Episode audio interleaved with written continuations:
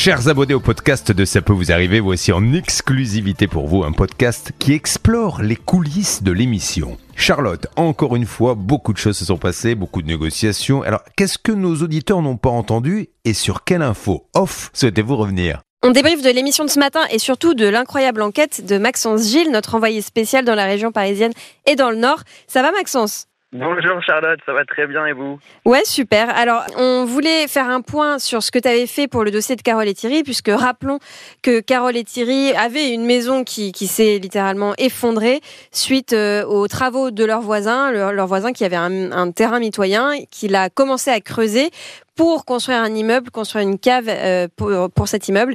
Et malheureusement, euh, il a creusé euh, bah, trop profondément, ce qui a complètement nuit à la structure de la maison de Carole et Thierry, qui a fini par s'effondrer.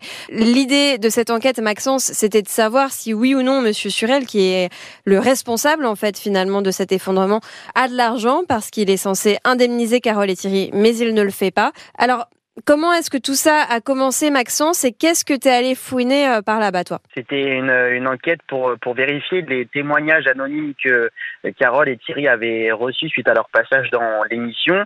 Donc nous, on a essayé de creuser de notre côté. J'ai repris ma voiture le lendemain pour retourner dans la région sur les communes de Pécancourt ou euh, la, Maxence, je te coupe une seconde pour rappeler, bon, évidemment que ce sont des témoignages anonymes, donc nous, euh, nous les mettons évidemment au conditionnel, mais qu'est-ce qu'ils euh, disaient grosso modo ces témoignages? Ces témoignages, ils nous disaient que la personne mise en cause, David Surel, le, voisin qui a creusé, comme tu l'as rappelé, il euh, ne serait pas totalement insolvable. Les témoignages que Carole et Thierry ont reçus faisaient part de biens à l'étranger, à savoir au Maroc, qui serait en construction, euh, qu'il continuerait de vivre avec son épouse alors qu'il nous expliquait être seul et euh, seulement bénéficier du RSA. Oui, sachant que, que sa vie privée ne nous regarde pas, mais cette dame euh, est propriétaire visiblement à 50%, en tout cas elle a des parts dans le, euh, dans, dans le terrain, c'est ce qu'on voyait dans les documents que nous avions, donc c'est pour ça qu'on s'intéressait à ça. Et alors, Maxence, première question, euh, est-ce que tu sais d'où euh, d'où ces personnes tiennent les informations selon lesquelles ce monsieur aurait des biens au Maroc? Alors, ces, ces personnes qui ont contacté euh, Carole et Thierry, elles souhaitaient vraiment, vraiment rester anonymes.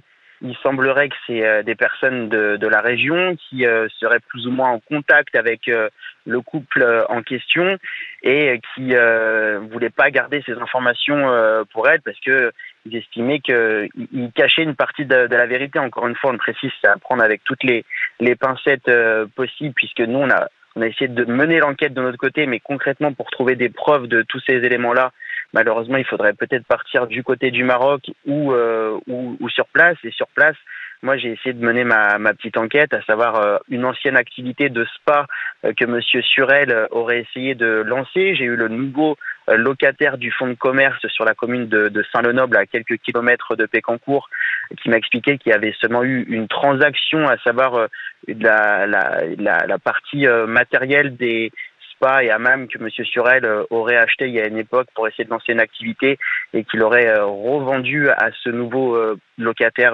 en passant devant un notaire. Mais Maxence, Pécancourt, on parle d'une commune de combien d'habitants à peu près Est-ce que c'est une grosse commune ou une toute petite commune? C'est entre 4 et, 5 000 habitants, c'est un petit village, hein. tout, le monde, tout le monde se connaît ici et forcément la maison de Thierry et Carole, elle est à quelques mètres euh, de la mairie et, euh, et tout le monde est au courant de, de ce drame qui s'est déroulé il y a, il y a un an. C'est ça, donc les, ce sont... Se voilà, et ce sont des témoignages qui ne sortent pas non plus complètement de nulle part. Ce sont quand même des proches de ces personnes-là euh, qui nous ont donné des, ces informations, qui ont donné ces informations à, à Carole et Thierry. Mais dans le village, finalement, est-ce que les gens ont l'air de savoir et de ne pas vouloir parler Toi, est-ce que tu as pu rencontrer un petit peu des, passants, des résidents euh, qui, euh, qui, peut-être savaient des choses mais ne voulaient pas le dire? Alors, au, sujet de David Surel, euh, les personnes que j'ai pu croiser n'ont pas d'éléments concrets à, nous communiquer là-dessus. J'ai juste, par exemple, un, passant ce matin, lorsque j'attendais pour mon passage en direct dans l'émission, qui est venu m'interpeller en, m'expliquant qu'il habitait un petit peu plus bas dans la rue et qu'ils avaient euh, interpellé à plusieurs reprises au moment des travaux David Surel sur le fait qu'il creusait beaucoup trop euh, profond et qu'il y avait un risque d'effondrement de la maison à côté. Il leur aurait répondu à, ce moment-là qu'il connaissait son métier et qu'il n'avait pas d'avis à, recevoir sur sa façon de, de travailler. Mais encore une fois, voilà, c'est des témoignages et nous, malgré toute notre bonne volonté et les moyens qu'on a déployés pour trouver des éléments euh, concrets et, des preuves factuelles sur tous ces témoignages-là, c'est malheureusement plus compliqué que ça pour, euh, pour essayer de démêler le, le vrai du faux dans l'histoire. C'est pour ça qu'on appelle vraiment ces personnes, si jamais elles nous écoutent, euh, bah, j'ai envie de dire, euh, faire preuve un peu de courage. Alors, je peux comprendre que les gens euh, aient des craintes, mais là, on a un couple qui se retrouve sans maison, qui se retrouve dans une détresse financière pas possible, avec quelqu'un qui est responsable, qui a été condamné à rembourser certaines sommes et qui ne le fait pas parce qu'il dit qu'il est au RSA. Donc, si des personnes ont des informations, on les invite vraiment à, à parler pour aider ce couple, parce que malheureusement, en restant anonyme, ça ne fera rien avancer c'est les témoignages anonymes ne sont en rien des preuves aux yeux de la justice et ni aux yeux des, journalistes. Et c'est pour ça que, encore une fois, on, le redit, ce sont des témoignages anonymes et nous n'avons pas pu vérifier les informations. Donc nous parlons vraiment uniquement au conditionnel. Mais voilà, si des personnes veulent nous contacter, euh, on est joignable au 3210, on est joignable sur le mail de l'émission. Ça peut vous arriver m6.fr.